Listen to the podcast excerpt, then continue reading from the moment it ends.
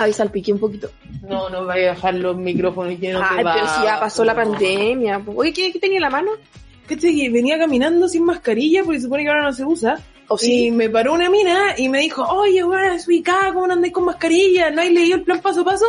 Y me lo pasó y no entiendo nada. Cambiamos de fase. urgencia, cambio de fase. No, Ah, la no. estamos mal, nos van a cerrar la frontera, nos vamos a encerrados. Un La metro, dictadura sanitaria. un metro. Le hizo mal. No, aléjate, aléjate. Un Oye, metro. pero ¿qué onda? ¿Cómo es eso que cambiamos de fase? Sí, pues, a, ¿A tres? ¿A tres? No, sé. No, amarilla. No, espérate, ya no son de número. Ahora es con ¿No un está- semáforo. no, ¿Estamos en verde o estamos amarillo? amarillo? ¿Estamos en Amarillo. rojo? Pero espérate. No, ¿No hay como muy rojo también? Pero no es fase intermedia. ¿Algo Fase media, impacto. sanitario? No sé. Alto ¿alguien- impacto. Eh, Eso. Impacto intergaláctico. Yo no ¿Alguien nada. entiende algo? No, yo tampoco, no entiendo nada. Y ahora, ¿quién podrá explicarnos?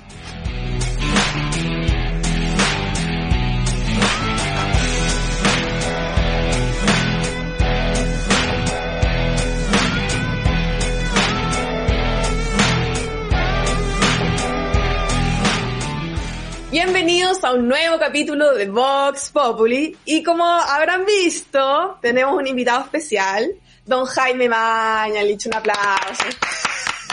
Un rebelde nos dijo, nos dijo que era un rebelde. Mara Cedini, ¿cómo está? Muy bien, feliz de estar acá. Otro día jueves. Otro día jueves Sí. Vox Pop- en Vox Populi. Mica Andrada, ¿cómo está? Muy contenta por el knockout que me toca hacer al cierre de este. Ah. Ah, un anticipo ahí. Un anticipo. ¿Quién será? ¿Quién será el, el- el personaje que no- nos tocará esta semana?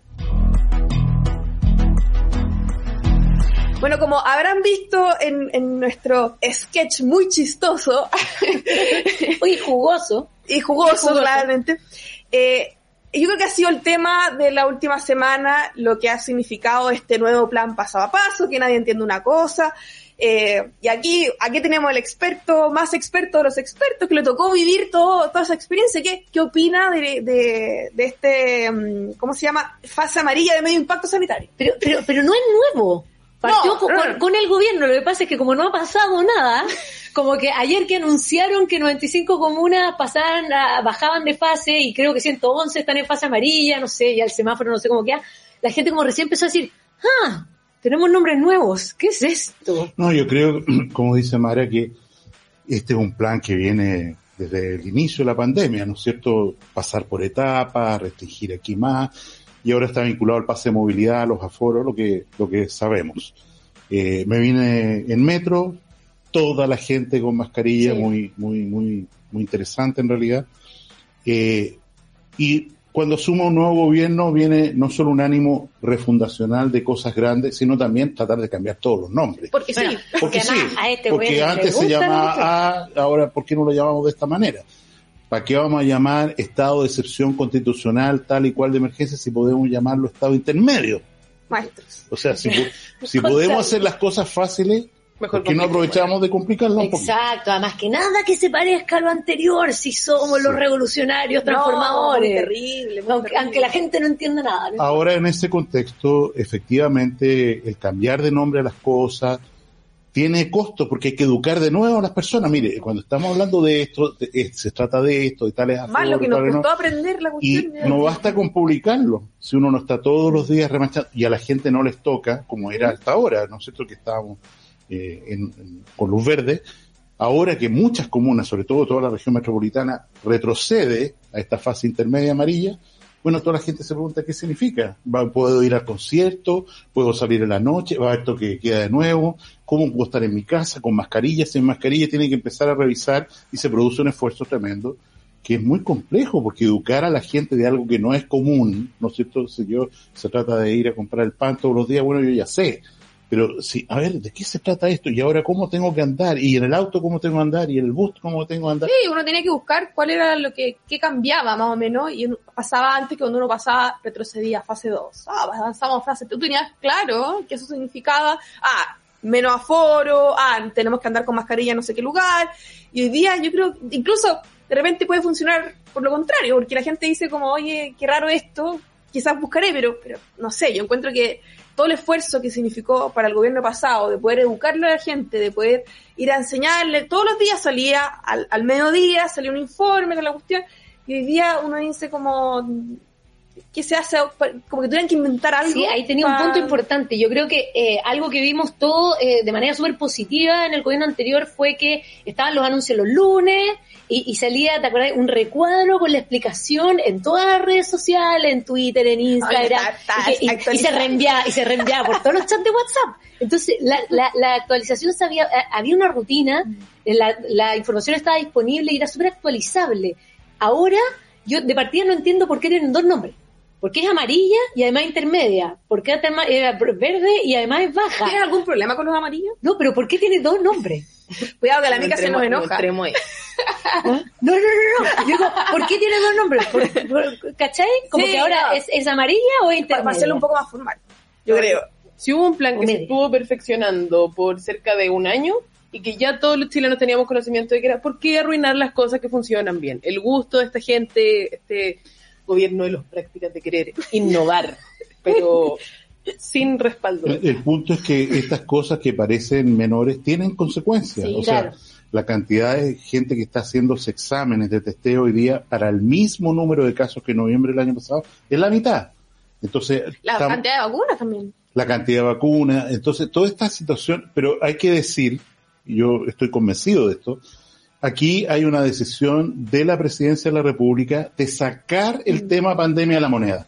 Mm. ¿Sabe? Usted, señora ministra de Salud, se la encarga, hace un comité, qué sé yo, pero me saca este tema de la moneda. Lo que en realidad no depende de la voluntad del mandatario o la mandataria. Los hechos lo está son los que mandan. Claro. Y como tú decías antes, de- la agenda de la pandemia y las vacunas se ha tomado todos los tweets, todas las noticias en estos últimos días. ¿Por qué? Porque estamos empezando una nueva ola de casos con 35% de más número de pacientes o contagiados en el plazo en el plazo de una semana solamente. Yo le quería hacer una pregunta que la conversamos un poco así antes de, de comenzar el programa.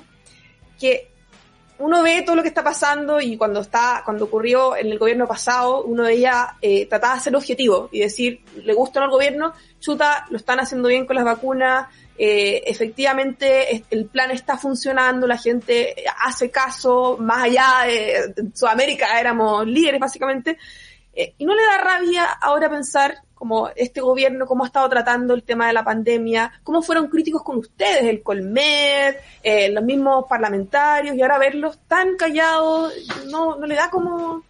Eh, como, como digo, ¿no es cierto? Eh, yo tuve un periodo de rabia, me duró unos seis meses, ya me sané, eh, y, y creo que efectivamente en el contexto político del país en el que empezó la pandemia, hay que entender que era un contexto muy, muy complejo. Veníamos del estallido social, la gente, el sector de izquierda juraba que el presidente de la República iba a caer como mandatario. De hecho, hubo dos acusaciones constitucionales y una declaración formal del secretario general del Partido Comunista a ver si tenemos que sacar a este señor de la moneda. Entonces, en ese contexto, decir, mira, parece que viene una ola de esto, una enfermedad nueva, hay que usar mascarilla, hay que hacer tales y cosas. Yo, al revés, digo, mire, que en abril nosotros ya vamos, hubiéramos estado con un estado de excepción, la gente en toque de queda, que rápidamente se hubiera logrado, logrado un convencimiento de que había que tomar medidas para proteger, eh, lograr ayudas sociales para la gente que más lo necesitaba. Yo creo que es una cuestión bien impresionante para el contexto en lo que partíamos, que era un contexto de conflicto social con violencia muy grave, donde lograr un acuerdo parecía extraordinariamente difícil. Y bueno, hablando también de, sé que el momento es súper distinto, pero ha vuelto la violencia hoy día. Eh, hace poco, un poco antes de la- del almuerzo, anunciaron que falleció la periodista que, que, que le ocurrió lo del tema de la, de la bala en el barrio eh, Meix. Y, y eso también se ha extrapolado a eh, las universidades, a los colegios, donde hay un, un clima de violencia. Y hace poco el, ministro de Educación lanzó este plan Seamos Comunidad, eh, donde aparte el mismo ministro dice que, eh, que este problema de violencia fue por culpa del gobierno que fue muy abrupta la vuelta a clase. Entonces, ¿qué, qué opina de eso, de la salud mental de los estudiantes? Eh, pareciera que hoy día no nos queremos hacer cargo y le echamos la culpa siempre al, al gobierno pasado. ¿Cómo, Eh, yo creo que yo tengo una opinión formada en esto. Eh, lamento terriblemente que eh, durante el periodo que nos correspondió el ministerio, el colegio de profesores, algunos municipios hayan hecho lo imposible por suspender las clases presenciales. Los sectores más vulnerables significa que han tenido dos años de aumento de la brecha, que no han tenido alimentación, que han estado expuestos a violencia, a balas locas. Y por supuesto, lo que estamos viendo en parte es sacada en la presión de estar en cuarentenado, las manifestaciones de violencia son completamente inusitadas. O sea, unos niños que, que eh, portando armas de fuego amenazan a la directora de un colegio en Iquique o hay un baleo cerca de otro, en fin, todo lo que sabemos en parte tiene que ver con este conflicto o este, eh, digamos, post-estrés de la pandemia y creo que no estamos captando bien la magnitud eh, del riesgo que estamos corriendo en un periodo en que además las bandas de narcotraficantes se han ido apoderando progresivamente de los niños, de los barrios. O sea, hoy día, ¿no es cierto?, mueren cuatro o cinco personas por bala en, en nuestro país y se dice que eh, uno de cada cuatro de ellos por ajuste de cuenta. Una cosa que no, eh, se ha normalizado. Y en ese contexto, yo creo que esta, este conflicto interno de alma que tiene la actual autoridad para decir, bueno, yo tengo instrumentos, tengo mandatos para actuar de una y otra manera, ¿no es cierto? Y para efectivamente buscar, pesquisar, reprimir cuando sea necesario. Eh, yo, preocupadísimo, en la zona cero se ha trasladado a las inmediaciones de la posta central. Sí. Portugal con Curicó. O sea, eso significa la posta central, un lugar que ha salvado miles de miles de personas durante la pandemia, durante el estallido social. Hoy día la gente no puede llegar a atenderse. ¿Por qué? porque hay manifestaciones en su puerta. ¿Y quién dice, bueno, vamos a, desalojar a los camioneros, fascistas, pero quién se para ahí a decir esto no puede ser? La posta central tiene que ser, lógicamente, un área, los hospitales, un área, una infraestructura crítica que tiene que ser protegida dentro del proyecto que se está discutiendo. Eso es fundamental y duele, insisto, el margen de violencia que estamos viviendo que afecta a las escuelas, a los hospitales, Tremendo. Hoy día en la mañana yo escuchaba que además el personal médico de la costa central no podía trabajar y tenía que ir a ayudar a los guardias a tratar de sostener eh, la violencia y los saqueos.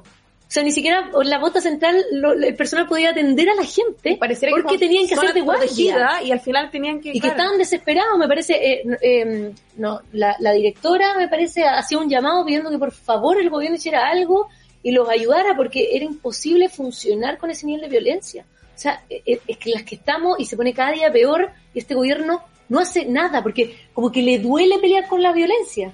Porque llegaron al poder así. O, sea, cuando ha habido de parte de incluso frases muy modestas del presidente de la República diciendo tenemos de Venezuela le mandan decir, el alcalde Jadwe le dice, ¿cómo una cosa aquí? que Los derechos de las personas, ¿cómo sacaron, desalojaron esta planta de NAP?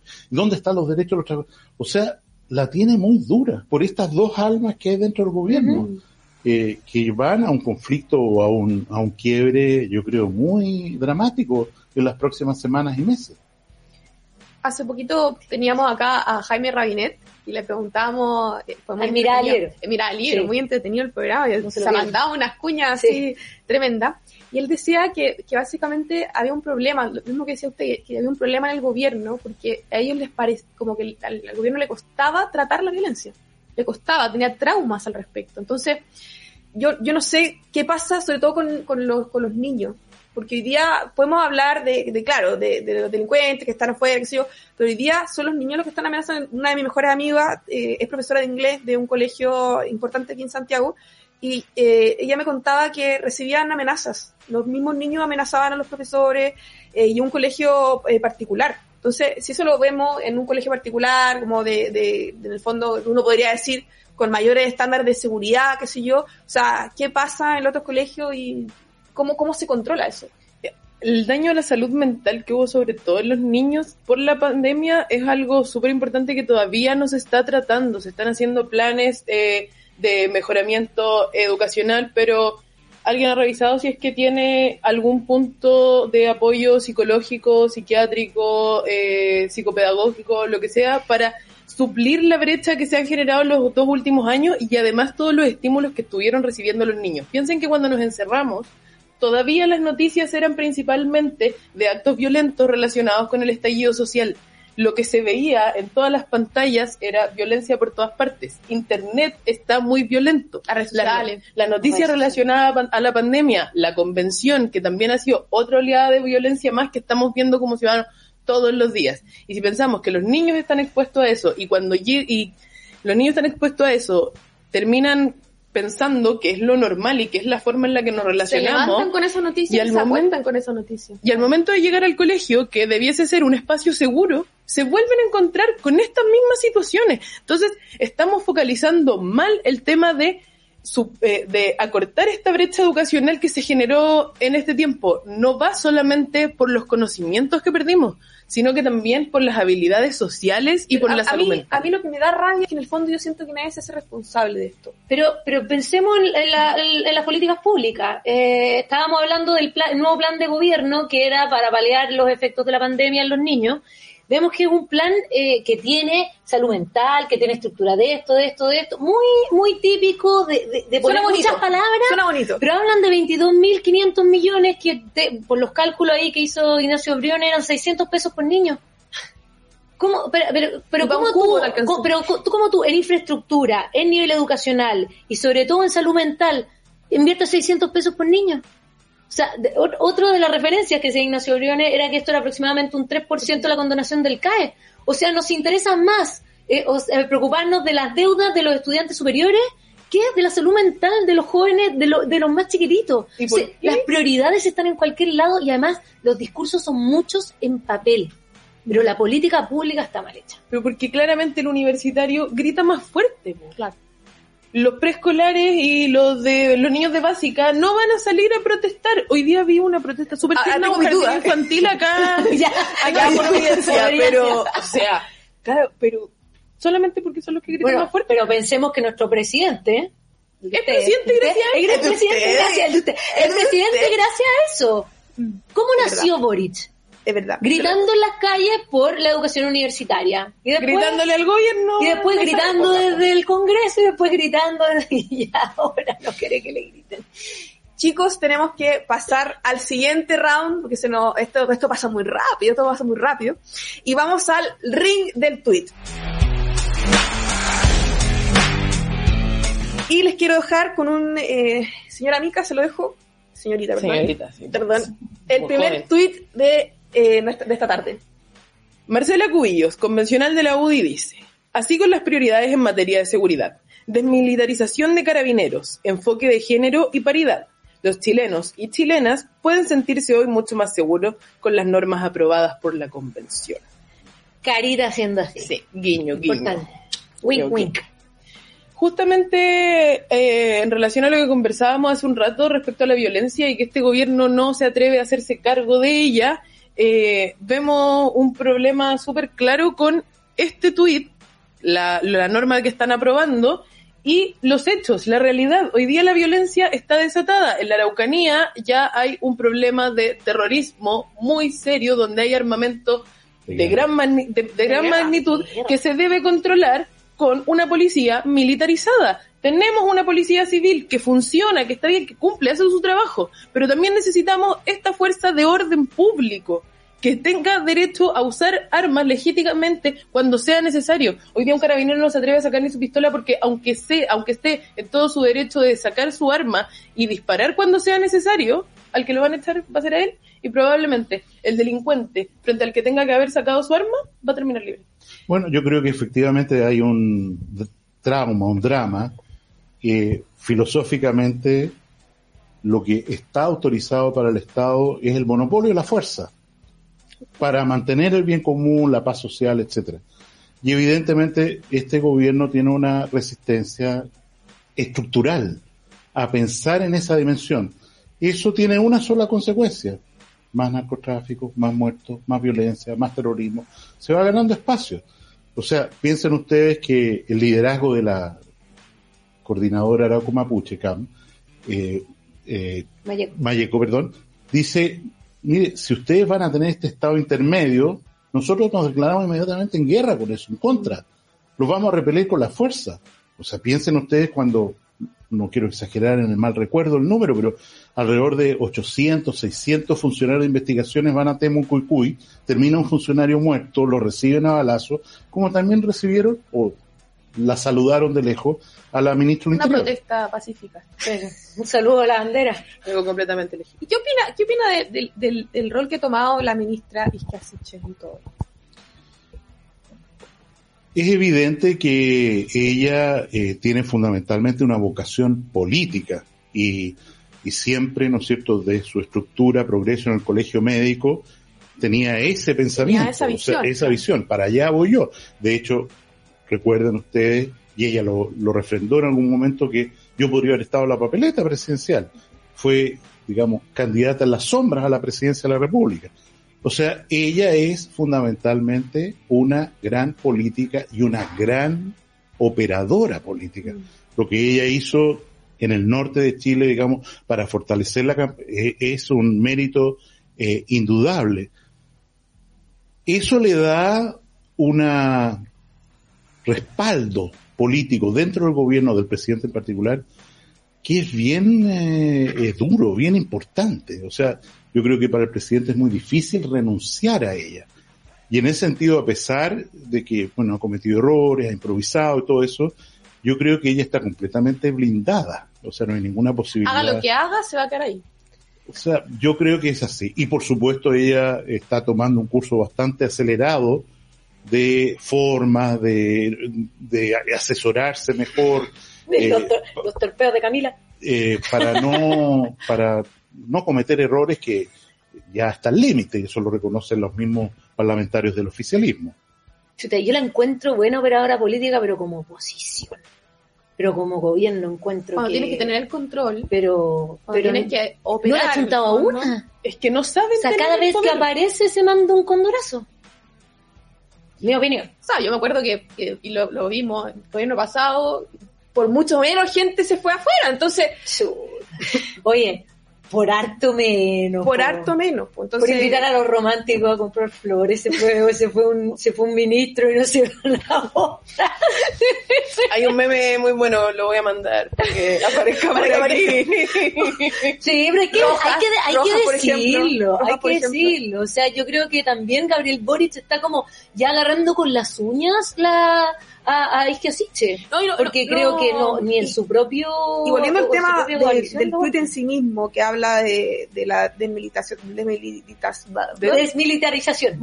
Es muy difícil. de, de cara- de cara- de Carabineros de Chile, eh, eh, a mí me pasa mucho que no solamente creo que tiene que ver con, con cuánto, cuánto ellos tienen ciertos traumas relativos al gobierno militar, a, a lo que ocurrió, no sé, el estallido social, sino que en el fondo hay muy poca expertise en esta área, muy poca expertise de lo que significa un carabinero un, con un carácter militar, de lo que significa que pueden ir a atender eh, casos de terrorismo, narcotráfico, eh, lo que ocurre en los desastres naturales, muy poca expertise de lo que realmente hace carabinero. Yo siempre cuento, toda mi Ilumínanos, familia, ilumínanos. yo, yo, toda mi familia de carabineros de Chile, entonces yo igual entiendo desde adentro cuán importante es una policía militarizada y que eso no es excluyente de que obviamente uno tiene que hacer un, un, un barrido, tiene que entender que hay ciertos casos de corrupción, o sea, hay casos de corrupción que no nos podemos hacer los locos, pero, pero yo siento que tanto en la convención, que lo vimos con, con los números que nos mostraban de que e- efectivamente había gente que no sabía de lo que estaba haciendo ahí, y lo que me pasa también con el Como, gobierno, como dijo la mamá del presidente. Como dijo la mamá del Claro. presidente, o sea, sorprenderse uno Los que hay- eruditos. Claro, que no, no eran eruditos, parece, los gallos de la convención, y tampoco lo son los, los, los tipos del gobierno. O sea, los de la convención fueron electos, como, ok, por último los gallos hicieron campaña ya. Pero los del gobierno no, o sea, había un presidente que tenía la facultad de poder elegir a gente capacitada para el tema. Y no lo hizo. Eh, claro que la izquierda es un gran, gran referente político, la galla hizo todo lo que usted nos decía, pero, pero faltan asesores que entiendan que hay problemas que no pueden eh, asumirse con flores y en abrazo, Claro, pero tenéis que pensar también que Boric puso en todo el sistema de Fuerzas Armadas al Partido, al partido Comunista entero. Sí. Eso es una señal. una es, una, es una señal de, de- de desmantelamiento, de decir aquí vamos a poner como a, a- a los que tienen mentalidad totalitaria eh, que- de transformación de las Fuerzas Armadas a- hacia otro tipo de poderes completo. Completo las Fuerzas Armadas. O sea, eso es una señal clarísima. Yo no creo que aquí sea de poner inexpertos. Yo creo que No, aquí no. hay una agenda política. Tampoco nos hagamos los ilusos, pues si hay, hay una, un incentivo, una idea de aquí, tenemos que debemos hacer un gobierno transformador y vamos a poner a los gallos quienes nos transformen esto, sean expertos o no, en el fondo, que es lo que ocurrió con toda la subsecretaría de las Fuerzas Armadas, que efectivamente está, está coartado hoy día por el Partido Comunista, por la ARSI, por todo el, por todo el embrollo. Bueno, Ahora, respecto a la constitución, eh, ayer me leí entera, ¿no es cierto? Son se, 400, se demoró varias horas. varias horas, 420 artículos, incluso los aprobados a última hora ayer de la Comisión de Derechos eh, Fundamentales. Yo, a lo mejor soy ignorante, pero veo que hay una cantidad, un follaje de palabras que uno no entiende exactamente qué significan. O sea, yo logré una transacción, por así decir, y decir la policía no va a ser militarizada. Pero ¿qué significa en concreto eso? ¿Cómo se va a reflejar eso en el estatuto de carabineros, la ley de carabineros? ¿Cuál va a ser la bajada? ¿Cuál implicancia tiene? Entonces yo creo que en la convención, que es muy revanchista y todo esto, ¿no es cierto? Hay, por así decir, victorias discursivas. Eh, otras, el ejemplo salud que, que veo tan cerca, se quedan en solo palabras. O sea, lo único, yo diría, hay dos cosas esenciales en el artículo 14 de la eh, nueva convención ya traspasada, digamos, en texto definitivo, que van a ir a plebiscito. Los borradores. Primero, que va a haber un sistema único integrado, qué sé yo, y que las cotizaciones obligatorias de salud van a ir a ese sistema único, o sea, desaparecen la ISAPRE. Listo. Claro. Y el otro tema, que yo lo encuentro súper delicado, que pone en igualdad de condiciones a la medicina moderna basada en la ciencia, basada en... ¿Por qué vamos a usar esta vacuna? No, porque se han hecho experimentos y... ¿Por qué van a usar? No, porque sabemos que la universidad hizo esto, lo otro. Tiene un sustento científico. Un sustento científico. Y vamos a decir, para estas otras personas vale esta otra medicina, no esta. Y ellos tienen autonomía y tienen independencia, ¿no es cierto? Entonces, un niño que tiene fiebre, convulsiona, tiene una meningitis, digamos, va a tener el mismo acceso garantizado que la salud moderna, por así decir, basada en ciencia, claro. el esfuerzo que se ha hecho por la interculturalidad con la salud mapuche, hospitales incluso, eh, es muy importante y yo veo ahí un riesgo y un retroceso, porque cada vez que uno identifica grupos diferentes, incluso con la excusa de el buen argumento es decir, vamos a protegerlos, vamos a discriminarlos positivamente, el riesgo de que eso termine mal con los años, con discriminación negativa, con segregación, menos derechos, menos acceso, es terrible. La historia es muy cruel cuando nos enseña eso. Y creo que aquí hay un cuidado que hay que tener enorme en el sentido de que esta constitución indigenista no termine marginando a los pueblos originarios de derechos o de accesos que todo el resto de los chilenos iba a tener. De tratamientos que sirven y que Qué son importante eso, yo creo que eso no está en la discusión, yo creo que es un punto importante poner en la mesa para los debates más adelante. Es muy importante. Porque Sí. que esto va a terminar en una discriminación negativa es así. O sea, va- perdonen que use ejemplos tan dolorosos. Vamos a tener leyes de Nuremberg como las que el régimen nazi hizo en, en el, en, el, en el año 35 para decir quién es de esta etnia o de esta Vamos a exigir examen genético. Pero o sea, ¿cómo? ¿Cómo? Basta que yo levante el dedo para juzgarme de esta manera o ir por este otro sistema judicial. O sea, las dificultades que genera en este tema particular este, pro- este proyecto de convención son gigantescas y muy riesgosas para los derechos de las personas. Hay otro punto que aquí quiero pasar rapidísimo, Mara, si tú puedes leer, que es sobre la libertad de enseñanza, que también... eh, seguimos con la chica. convención. Aquí, cortísimo, que tenemos que irnos al, al, al último round. Perfecto. Magdalena Vergara de Idea País. El Pleno de la Convención acaba de eliminar la libertad de enseñanza. Se rechazaron todas las indicaciones que consagraban el derecho preferente de los padres a educar a sus hijos, que los privados puedan crear escuelas y que, eh, que el Estado pueda financiar escuelas no estatales. Wow, wow, wow, wow. Wow. otra de, la, de, la, de los derechos con letra chica que no, que no, que nos quieren dar y que al final parece que no son tan así.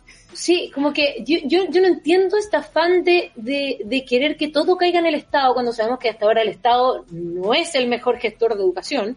Eso está más que claro y más que comprobado. Y, y más encima cargarle más la mano teniendo que cubrir a todo el país y perjudicando a quienes pueden pagar una educación mejor. A mí lo que me da miedo es todo este tema de, de, de, de lo, difícil que es tratar con, con, con niños cuando tú les enseñas un contenido y lo fácil que es ahora para un Estado o para quien sea que quiera meterles una ideología, Adoctrinar. adoctrinar a esos niños. O sea, el peligro que hay de eso es grandísimo. Y ojo que también está en el texto de las universidades, no solo en la educación primaria y secundaria, sino que también en las universidades. Quiero dar una opinión de madre como más de, de forma. Creo que antes de poner esto para la educación primaria y secundaria, podría aplicarse perfectamente. Yo estaría de acuerdo todas estas reglas que están poniendo, pero para la educación preescolar. Para, por fin, tener igualdad en el acceso a esto. Hoy día pagar un jardín por una jornada completa Carísimo. cuesta 350, 400 lucas, por ahí. Están los jardines Junji, que son gratuitos. Mi hijo estudió en un jardín vía transferencia de fondos porque estudia en la Universidad de Valparaíso y la universidad tiene este jardín para sus alumnos y sus funcionarios. Un 7, una excelente experiencia. Podía ir a estudiar tranquilamente porque tenía este jardín que me permitía realizar mi vida. O sea, estu- poder estudiar, poder trabajar y que mi hijo estaba bien, estaba en un lugar donde lo estaban atendiendo, donde lo estaban educando. Ojalá fuese la realidad para todas las mujeres que tienen que hacerse, mujeres y hombres, que se haga también costumbre de verlo, de ver la, la, la corresponsabilidad parental. Pero sí, yo creo que por- ahí podríamos hacerlo, podríamos llegar a un es acuerdo. que no hay un interés de, del- de- de los convencionales. De hecho, rechazaron, creo, el tema del kinder obligatorio. O sea, Sí, no hay eso fue el. Congreso. Fue con- el Congreso, también lo que querían poner el en, kinder si obligatorio. no me equivoco, también lo querían poner en la Claro, pero el tema, el tema es que tú en la Constitución pongas y definas cuáles son los contenidos que tienen que tener los colegios. Además que está Mm. dicho que ni siquiera pueden tener eh, como O sea, yo vi libertad que- de culto. Yo vi que tenían, O sea, no podéis tener un colegio católico, no podéis tener un colegio judío, no podéis tener la universidad católica. Y y yo, y yo no he visto a, por ejemplo, la Universidad Católica levantar la voz y, qué, y cuáles van a ser las implicancias de esto. O sea, cuando hablamos, o sea, no puedo entender que con tanta vehemencia defiendan la interculturalidad de los pueblos originarios, pero la interculturalidad de la gente que viene de otras religiones, de otras culturas, eh, antepasados, como te digo, católicos, judíos, protestantes, no pueden enseñarles esa fe a través de los colegios a sus hijos. Entonces, encuentra un discurso doble estándar tremendamente Barça. No, y que el Estado no pueda financiar escuelas no estatales, que los privados no puedan crear Los colegios escuelas. Subvencionados. no puedan creer escuelas O sea, una, una, una estupidez garrafal. Bueno, se nos acaba el tiempo, chicas. Yo sé que este es un tema que podemos hablar eternamente porque da rabia, pero eh, para seguir dando rabia vamos con el knockout de la semana. El knockout de esta semana va para uno de los personajes de nuestro reality favorito, la Convención Constitucional, para don Fernando Atria, por traidor con sus propios compañeros, porque no era necesario salir en la prensa a decir que los convencionales no han estado a la altura sin decir que usted tampoco. Porque la izquierda esperaba mucho más de su rol, porque esperaban que fuese el gran, el gran articulador, que esta fuese la constitución, la constitución de Atria. ¿Y qué ha hecho? Esconderse detrás de los demás. Que ellos sean quienes enfrentan los temas de- mediáticos y ahora, cuando estamos terminando, a puertas de comenzar la comisión de armonización, decide salir de nuevo. ¿Por qué no estuviste defendiendo puntos importantes como lo hiciste con los dos tercios del quórum al comienzo de la convención? ¿Por qué estuviste en contra de mantener la autonomía del Banco Central? ¿Y por qué siempre le adjudicas la responsabilidad a otros y no te haces cargo? Un aplauso a la Mica por este knockout. Ahí, y ahí, y sigue. Pa, pa, Y no solo uno, sino que otro. Bueno, don Jaime Mañalich, eh, ¿usted tiene algún algún comentario de sobre sobre el knockout de esta semana? ¿Le parece? Yo creo que Fernando Atri está muy lejos de estar knockout. Al contrario, me parece que su trayectoria, eh, lo que está, lo que ha hecho en la convención es consistente con sus declaraciones, con su historia, con sus libros, con lo que ha ocurrido en la Facultad de Derecho de la Universidad de Chile, etcétera. No es sorpresa. No es sorpresa para mí ninguna, al contrario, él está asumiendo el liderazgo que cree que le corresponde y hace señales como diciendo, muchachos, tengan cuidado con lo que hacen, dicen, para poner susto a los convencionales, en el sentido de que tenemos que movilizarnos por el apruebo, que el apruebo va a costar y tenemos que movilizar, y aquí estoy yo, para liderar este movimiento, para apoyarlo. O sea, no veo en él eh, que se haya equivocado.